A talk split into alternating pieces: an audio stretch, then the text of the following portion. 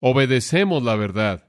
Y en el sentido más amplio, caminamos en la verdad. Esto quiere decir que conducimos nuestras vidas en la esfera de la verdad. Determina cómo pensamos y cómo hablamos y cómo actuamos. Andamos en la verdad.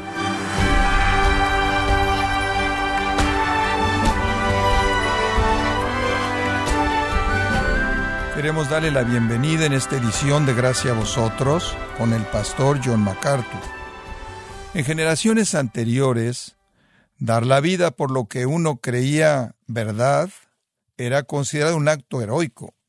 Como ejemplo, lo podemos ver en la historia de la Iglesia, en donde los apóstoles, quien excepción de Juan, murieron como mártires por la verdad del Evangelio. Pero, ¿qué tan importante es la verdad para usted? ¿Es tan preciada como para vivir y morir por ella? El día de hoy, el pastor John MacArthur, en la voz del pastor Luis Contreras, nos enseñará sobre el compromiso que tiene el creyente con la verdad. Nos encontramos en la serie titulada El Nuevo Testamento de principio a fin, en gracia a vosotros. Bueno, abramos nuestras Biblias en un pequeño libro que necesitamos estudiar, Segunda de Juan, Segunda de Juan.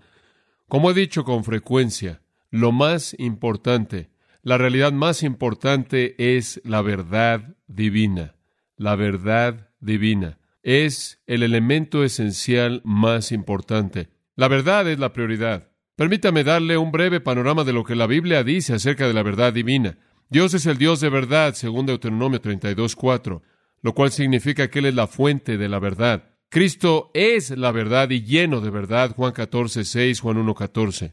El Espíritu Santo es llamado el Espíritu de verdad en Juan 14.17. La Biblia es llamada en Daniel 10.21 la Escritura de la verdad. Somos salvos por la verdad. Somos santificados por la verdad.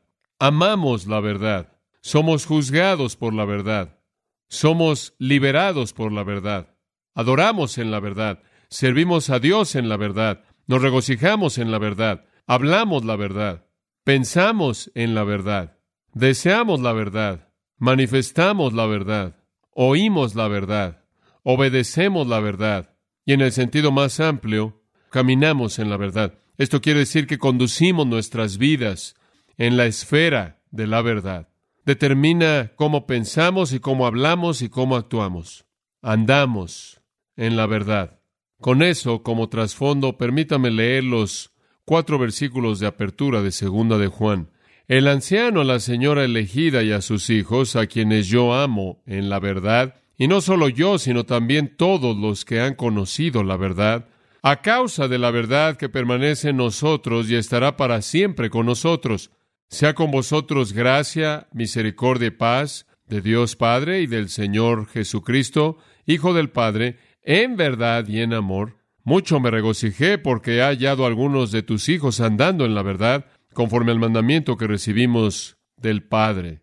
Cinco veces en esos cuatro versículos tiene una palabra griega, aletheia, que significa verdad. De manera clara entonces, Juan está escribiendo en la esfera de la verdad. Él vive en la verdad. En todo sentido, Él es informado y controlado y motivado por la verdad. Juan ha escrito esta carta breve para llamarnos a esa misma verdad en un mundo de mentiras y mentirosos. Los inconversos entonces son llamados en el Salmo 58, 3, aquellos que hablan mentiras. Viven en una esfera de mentiras. Viven en una esfera de engaño y farsa un engaño tras otro, la gente busca un engaño que no satisface tras otro. Toda persona en el mundo vive en una de estas dos esferas, o vive en la esfera de la verdad o vive en la esfera de las mentiras. El mundo entonces está dividido en dos grupos, aquellos que viven en la verdad y aquellos que viven en mentiras. Ahora, la función de la iglesia es definida de manera clara en la Biblia. Un versículo lo resume. 1 Timoteo 3:15 la iglesia existe en el mundo para ser columna y baluarte de la verdad. La iglesia existe en el mundo para ser columna y baluarte de la verdad. Y si la iglesia llega a abandonar la verdad, entonces deja de ser la iglesia de Jesucristo.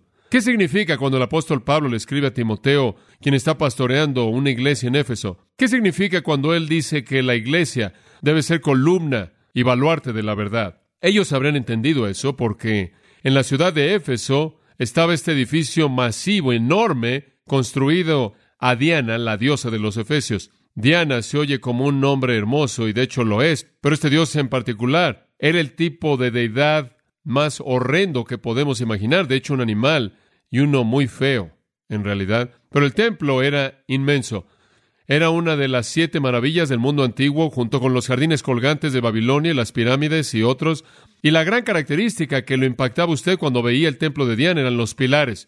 Habían 127 pilares, pilares enormes, de mármol sólido, grabados, y después cubiertos de oro y después cubiertos de joyas. Cuando usted ve las ruinas de un templo antiguo en la actualidad, con frecuencia los ve usted blancos, pero hubo una época en donde muchos de ellos estaban cubiertos de oro y tenían joyas incrustadas.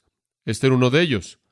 127 pilares. Cada pilar fue donado al edificio del templo por un rey y llevaba el nombre de ese rey.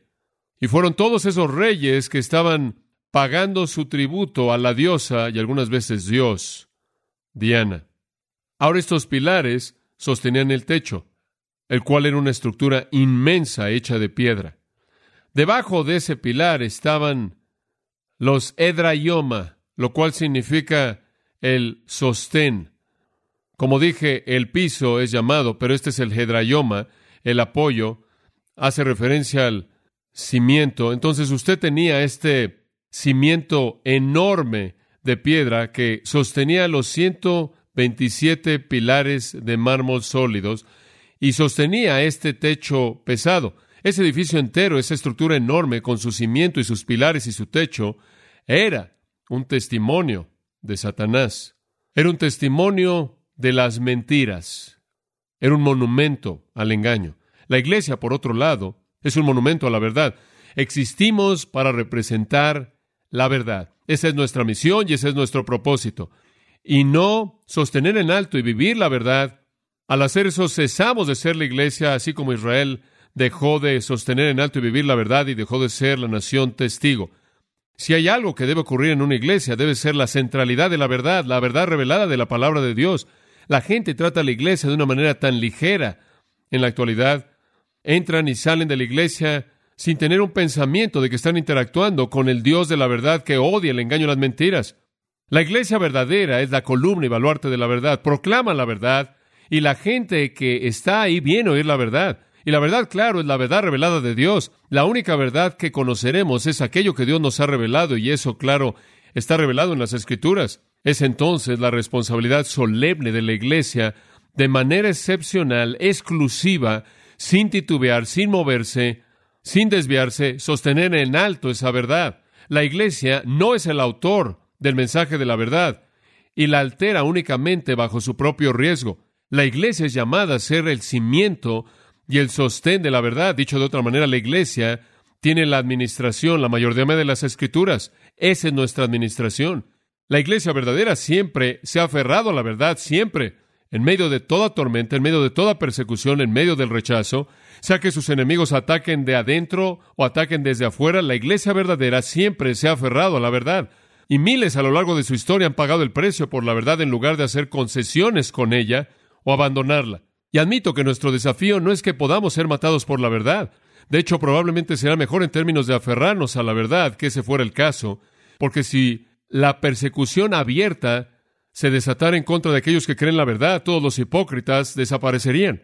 Y las únicas personas que quedarían serán las personas que realmente son la gente de la verdad. La persecución nos ayudaría a aferrarnos a la verdad porque los santos verdaderos de Dios recibirían la gracia para soportar la persecución que viene cuando la verdad es atacada. Tenemos algo peor que ser matados por la verdad. Podremos ser rechazados por nuestra sociedad por la verdad. Podremos ser considerados como ofensivos y divisivos.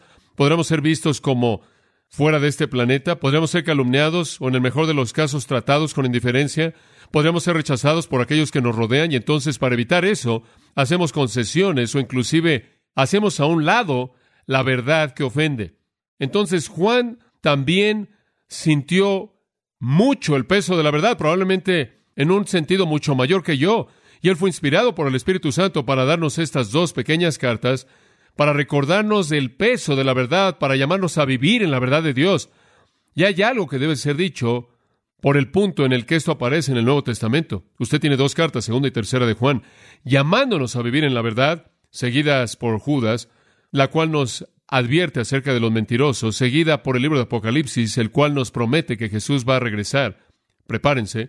Es como si el plan de Dios fuera para recordarles el vivir en la verdad, advertirles acerca de los mentirosos y decirles que se aferraran a la verdad hasta que Jesús llegue aquí. Y así es como el Nuevo Testamento termina un lugar bastante estratégico, yo diría, de estas dos pequeñas cartas. Antes de que veamos las palabras en sí en estos versículos de apertura, unos cuantos comentarios. Estas son las epístolas más cortas en el Nuevo Testamento. Ambas tienen menos de 300 palabras griegas. Esta tiene unas 200, creo, 245 palabras griegas, una carta muy breve. Cada una de estas dos cartas podrían encajar como encajan en su papel en una sola hoja de papiro. Y en ambas cartas Juan dice, tengo más que decir, pero no las voy a escribir. Versículo 2, muchas cosas tengo que escribiros y no lo quiero hacer con papel y tinta. En tercera de Juan, versículo 13, tenía muchas cosas que escribirles, pero no quiero escribírselas en papel y tinta. Él dice, miren, simplemente lo voy a mantener breve porque voy a venir y les voy a decir el resto. Una carta es suficiente, una visita es mejor. Cartas muy breves, ambas escritas a un individuo, una a una mujer, otra a un hombre. Son clásicas en el sentido que están en el estilo de correspondencia del Imperio Romano. Son ejemplos clásicos de correspondencia personal por la manera en la que son presentadas. El apóstol Juan no es mencionado en ninguna de estas cartas, pero siempre se ha sostenido que él es el autor por parte de la tradición universal de mucho tiempo. Las primeras personas que leyeron las cartas sabían que venían de Juan y les dijeron a personas y otras personas y otras personas, y nunca ha habido una variación de eso, entonces se acepta de manera universal que Juan es el autor. Es muy probable que fueron escritas en el mismo tiempo, poco después de Primera de Juan, la cual fue escrita al final de su vida. Él fue el último apóstol que vivía. El resto de ellos estaban muertos y fue alrededor del 90 al 95 después de Cristo, al final de ese primer siglo, mientras que él estaba en el ministerio en Éfeso, que escribió las tres cartas, y también recibió el Apocalipsis poco tiempo después de eso, probablemente en el año 96. Ahora, la razón por la que él escribió y llamó a la gente a vivir en la verdad es debido a la amenaza que siempre está presente de los falsos maestros. Nada más que la amenaza aquí es única. Usted podrá decir, bueno, si él estaba preocupado por los falsos maestros, ¿por qué no le envió a la iglesia en Éfeso ahí? O a la iglesia en algún otro punto en Asia Menor, Sardis, Pérgamo o lo que sea. ¿O por qué no la envió a la Iglesia Universal? ¿Por qué escribe él una carta a una mujer y una carta a un hombre y le advierte a ellos acerca de los falsos maestros y los llama a la verdad? Bueno, él ya había escrito su carta a todo mundo y esa fue Primera de Juan. Y ciertamente no he olvidado que Primera de Juan básicamente fue dirigida en contra de este mismo problema de los falsos maestros. Primera de Juan 2.18, hijitos míos, este es el último tiempo. Así como habéis oído que el anticristo viene, aún ahora muchos anticristos se han levantado por esto sabemos que es el último tiempo. Versículo 22, ¿quién es el mentiroso sino el que niega que Jesús es el Cristo? Versículo 23, todo aquel que niega al Hijo no tiene al Padre. Y de nuevo en el capítulo 4 él dice, probad los espíritus, no crean a todo el mundo, vean si son de Dios. Muchos falsos profetas han salido por el mundo. Versículo 3, todo espíritu que no confiesa a Jesús no es de Dios. Este es el espíritu del anticristo. Digo, en el corazón de toda la escritura de Primera de Juan estaba el asunto de que los falsos maestros estaban presentes y estaban dando un estándar falso de salvación. Usted recuerda cuando Jesús envió a los doce, ¿se acuerda que los envió de dos en dos en Galilea? Él les dio algunos criterios mediante los cuales podían determinar en qué hogares iban a quedar y cómo enfrentar eso. Y después, cuando él envió a los setenta de dos en dos más adelante, él les dio el mismo tipo de instrucción acerca de dónde debían quedarse y dónde no debían quedarse, e ir a un lugar y si era recibido debían quedarse ahí y demás. Así era como funcionaba. Usted viajaba por todos lados y predicaba y alguien le mostraba hospitalidad. Bueno, esto apelaba mucho a los falsos maestros. Ellos decían que eran los verdaderos maestros del verdadero evangelio, los verdaderos representantes de Dios, se involucraban en un ministerio itinerante, venían, llegaban a la ciudad y decían, somos los verdaderos predicadores de Dios. Eran extraños para la gente en la ciudad. Llegaban aquellos que estaban en la iglesia, se acercaban a los que profesaban a Cristo, decían que también eran predicadores del Evangelio, Inclusive venían a la iglesia, buscaban un lugar donde quedarse, se quedaban ahí y una vez que estaban ahí establecidos comenzaban a enseñar sus mentiras y buscaban tener convertidos y dañar a la iglesia. Sin duda alguna lo habían hecho en Corinto. Sin duda alguna, esos falsos maestros demonizados vinieron, entraron, estaban destrozando y haciendo pedazos a la iglesia corintia, y habían encontrado un lugar en donde quedarse en los hogares de la gente que estaban ahí, y desde ese punto de establecimiento estaban sembrando las semillas de engaño mentiroso. Y entonces usted tiene en segunda de Juan, por ejemplo, en el versículo 10, si alguno viniera a vosotros y no traía esta enseñanza, no lo recibáis en su casa, ni siquiera lo saluden. Ustedes tienen que ser muy cuidadosos, de lo contrario van a terminar participando en su obra mala. Por otro lado, vea, tercera de Juan, versículo 6, cuando vienen los predicadores verdaderos, aunque son extraños, versículo 5, cuando lleguen, hacen bien en enviarlos por su camino de una manera digna de Dios, porque salieron por causa del nombre, aceptando nada de los gentiles, por lo tanto debemos apoyar hombres así, para que seamos colaboradores con la verdad. Entonces van a ser predicadores itinerantes, algunos de ellos usted le debe abrir su casa y algunos de ellos no. Una vez que se establecían en un hogar y podían aprovecharse de la debilidad de alguien o la falta de entendimiento de alguien y desde ese punto en adelante podían comenzar a promover sus mentiras y el engaño y se vuelven peligrosos y mortales. Bien pudo haber sido que esta dama de manera no intencional, ingenua. De hecho, abrió su casa a algunos falsos maestros. Y esa es la razón por la que él dice, si alguien viene usted de nuevo y no trae la enseñanza, no le recibas en tu casa. Y usted sabe, esto no era algo fácil porque los cristianos fueron llamados a la hospitalidad, ¿verdad? Filóxenos en el griego hospitalidad. Eso significa amando extraños. Pero la iglesia, recuerde ahora, es la columna y baluarte de la verdad. Y no es que solo debe temer de quien se mete al púlpito. Usted tiene que temer de aquellos que se meten en los hogares. La iglesia tiene que ser protegida del engaño, no solo por quien predique en el púlpito. No es probable que un comité de una iglesia, con la verdad, de pronto va a invitar a un falso predicador y el liderazgo de la iglesia va a decir, bueno, adelante, disfruta. El liderazgo de la iglesia discierne bastante bien y eso es lo que esperamos. Si es una iglesia que enseña la Biblia, no van a permitir que eso pase. Pero gente ingenua que quiere ser hospitalaria podría permitirle a los falsos maestros establecerse en su congregación con resultados desastrosos. Y después de todo, Romanos 12:13 dice que debemos practicar la hospitalidad, debemos abrir nuestras vidas y nuestros hogares a los extraños. Entonces, bien pudo haber sido que esta dama estaba pensando, bueno, cuando vengan estos extraños, hombre, esta es una oportunidad para que yo abra mi casa, para estos hombres que proclaman representar al Dios verdadero y dicen ser parte de nosotros, y voy a dejarles entrar porque quién sabe, podría estar hospedando ángeles sin saberlo, en esa época de la primera iglesia, este tipo de cuidado por las personas era un servicio esencial, una manera tangible de mostrar el amor de Cristo con los extraños, conforme iban de ciudad en ciudad con el Evangelio. Y ese era el plan de Dios. El tiempo de Dios fue perfecto y una de las cosas que existía en el mundo en el tiempo del Nuevo Testamento era la Pax Romana, la paz romana. Roma básicamente había derribado todos los muros entre los países en el mundo mediterráneo de tal manera que la gente podía cruzar las fronteras sin tener problemas y eso hizo que el Evangelio se esparciera rápidamente. Los romanos construyeron caminos en todos lados. Los caminos romanos, claro, son legendarios. Roma desarrolló leyes tolerantes. Roma borró la amenaza de las fronteras. Roma estableció soldados por todos lados para hacer que el viaje fuera seguro en el imperio.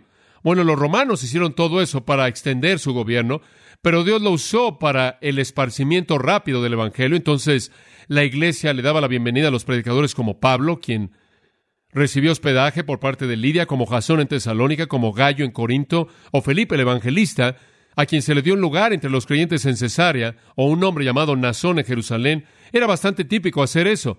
Bueno, los falsos maestros rápidamente se dieron cuenta de eso. Podían vivir bien como un predicador itinerante, viviendo como una sanguijuela de la gente en todo lado al que iban, y diciendo simplemente lo suficiente como para seducir a la gente para que pensara que predicaban la verdad.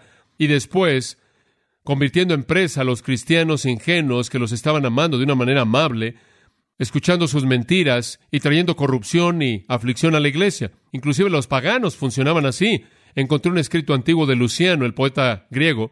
En su escritura, él presentó un retrato de palabras de los peregrinos mostrando un charlatán itinerante quien vivía de la grosura de la tierra al viajar a comunidades cristianas y estableciéndose para vivir de manera cómoda a expensas de los cristianos, presentándose a sí mismo como si fuera uno de ellos. Entonces, en el contexto de este asunto de la hospitalidad, Juan escribe, ustedes tienen que tener cuidado por mantener la verdad. Vivimos en la verdad, vivimos en la verdad. La doctrina sana es siempre la prueba de la comunión, siempre. La verdad, escuche con atención, nunca es servida, la verdad nunca es honrada, la verdad nunca es respetada, la verdad nunca es ayudada por aquellos que la niegan o aquellos que la atacan. Nada es ganado al ser expuestos al error. No deje que entre en su iglesia, obviamente la iglesia es columna y baluarte de la verdad, no deje que entre en su casa. Usted no puede sostener en alto la verdad y darle la bienvenida a aquellos que buscan destruirla. Entonces, si nos volvemos algo defensivos aquí por proteger la verdad, usted entenderá nuestro mandato. La verdad importa más que cualquier otra cosa. Si la iglesia pierde la verdad, no es la iglesia. Romanos 16. Saludaos unos a otros con ósculo santo. Versículo 16. Todas las iglesias de Cristo saluden. Gran afirmación de amor y afecto. Inmediatamente después de eso. Ahora os exhortamos, hermanos, mantengan su ojo en aquellos que causan divisiones y estorbos contrarios a la enseñanza que aprendisteis y vuélvanse de ellos porque dichos hombres son esclavos no de nuestro Señor Jesucristo, sino de sus propios apetitos, y mediante sus palabras de adulación y lisonjas engañan los corazones de los ingenuos. Si usted está sentado en una iglesia llena de engañadores, sálgase. Si usted está aferrándose a alguna afiliación denominacional que ha abandonado la verdad del Evangelio, sálgase. La verdad y las mentiras no son compatibles. Escoja. ¿Qué es lo que lo hace sentir el peso? ¿Usted siente el peso de la palabra o siente el peso de la opinión humana? Cualquier persona que esté predicando algo diferente de la verdad es maldito. En 2 de Tesalonicenses capítulo 3 versículo 6 os mandamos hermanos en el nombre de nuestro Señor Jesucristo que evitéis a todo hermano que lleva una vida desordenada y no según la tradición que recibisteis de nosotros, porque vosotros mismos sabéis cómo debéis seguir nuestro ejemplo, porque no actuamos de una manera indisciplinada entre vosotros, Inclusive se encuentra una persona que se desvía en su conducta, manténgase alejado. Ahí en el versículo 14, si alguno no obedece nuestra instrucción en esta carta, esto es la revelación de Dios, a este señaladlo, no os asociéis con él para que pueda avergonzarse. Nada es ganado, nada es ganado al mezclar el error con la verdad. Siempre es destructivo. Esa es la razón por la que Tito 3.10 dice, al hombre que cause divisiones después de una y otra amonestación, deséchalo, sabiendo que ese hombre está pervertido y está pecando, habiéndose condenado a sí mismo. Usted encuentra a alguien que toma una postura opuesta a la verdad, usted lo confronta, usted atraviesa por el proceso disciplinario, usted lo saca porque está torcido. Él está pecando y en esto se encuentra su propia condenación. Otro pasaje que se dirige a esto, 2 Corintios 6, no os unáis en yugo desigual con los incrédulos. ¿Por qué comunión tiene la justicia con la injusticia? ¿Qué comunión tiene la luz con las tinieblas? ¿Qué armonía tiene Cristo con Belial? ¿Qué tiene en común el creyente con el incrédulo? ¿Qué acuerdo tiene el templo de Dios con los ídolos? Salid en medio de ellos y apartaos, dice el Señor. No toquéis lo que es inmundo. Todo en las Escrituras nos llama, como la iglesia, a separarnos de las mentiras. Juan dice, la verdad es todo. Amo en la verdad con todos los que conocen la verdad, por causa de la verdad la gracia y la misericordia y la paz vienen en la verdad y el amor. Y me da gusto encontrar que algunos de tus hijos están caminando en la verdad. En esto consiste todo. Todo tiene que ver con la verdad. La verdad. Vamos a estar estudiando esta pequeña epístola. No voy a tener tiempo en esta noche para desarrollar esto, pero le voy a dar cinco cosas en esta pequeña carta que tienen que ver con la verdad. En primer lugar, voy a hablarle la próxima vez acerca de vivir en la verdad. ¿Qué quiere decir eso? Después voy a hablarle acerca de amar en la verdad. Y después vamos a ver el ser leal a la verdad. Y después vamos a ver el buscar la verdad. Y después vamos a cerrar esta pequeña carta aprendiendo más acerca de la verdad. Viviendo, amando, siendo leales, buscando y aprendiendo. Esta es una postal, realmente lo es, es una postal. Comparada con Lucas es una postal, pero no es un mensaje pequeño, es un mensaje grande. Y la dinamita aquí viene en un paquete pequeño, pero es dinamita. Este no es tan solo un llamado a reconocer la verdad, esta es una exhortación a vivir en ella, amarla, ser leal a ella, buscarla y aprenderla. Esta está llena de advertencias acerca de lo que sucederá si usted no obedece lo que está aquí. Y esto, amigos míos, está en el corazón de todos los asuntos de la iglesia. Si no conocemos la verdad y no queremos vivir para la verdad y no somos la columna y baluarte de la verdad, entonces la iglesia tiene un sistema inmunológico deficiente. Carecemos de discernimiento. Y si carecemos de discernimiento, moriremos de mil enfermedades. No podemos vivir con un compromiso bajo con la verdad divina. No podemos tener una puerta abierta para aquellos que engañan al interpretar de manera equivocada y representar de manera equivocada la verdad. De todas las cosas que debemos ser protegidos, la verdad es lo más importante. Usted pierde la verdad, usted pierde la verdad acerca de Dios, usted pierde la verdad acerca de Cristo, la verdad acerca del Espíritu Santo, la verdad acerca del hombre, la verdad acerca del pecado, la verdad acerca de la salvación, la verdad. Cuando usted pierde la verdad, usted lo pierde todo. Necesitamos ser soldados por la verdad, ¿no es cierto? Proteger la verdad es crítico. No solo predicamos la verdad, contendemos por ella, peleamos por ella.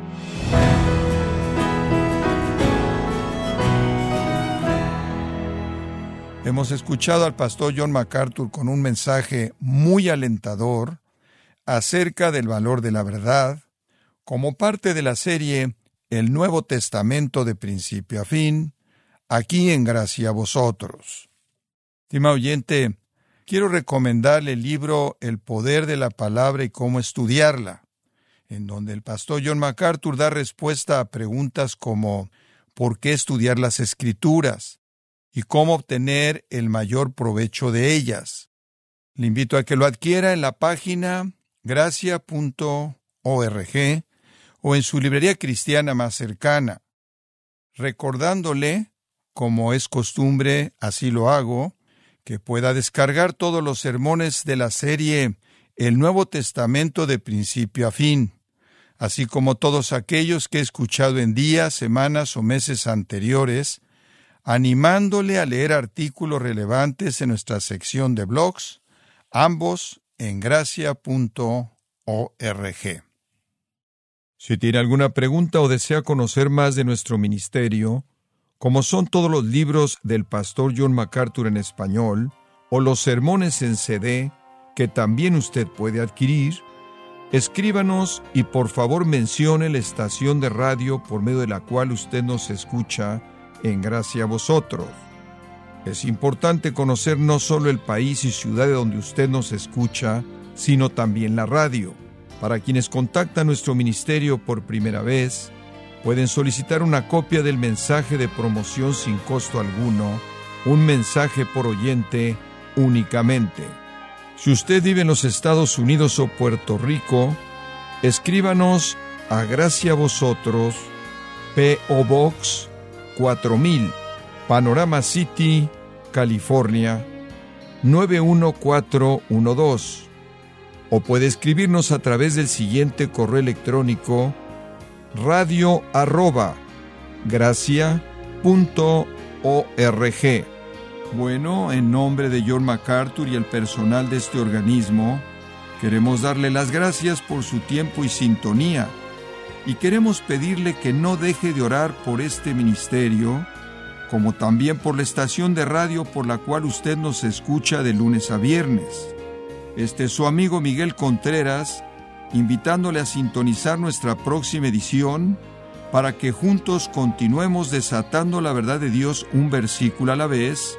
No se lo pierda, aquí en Gracia a Vosotros.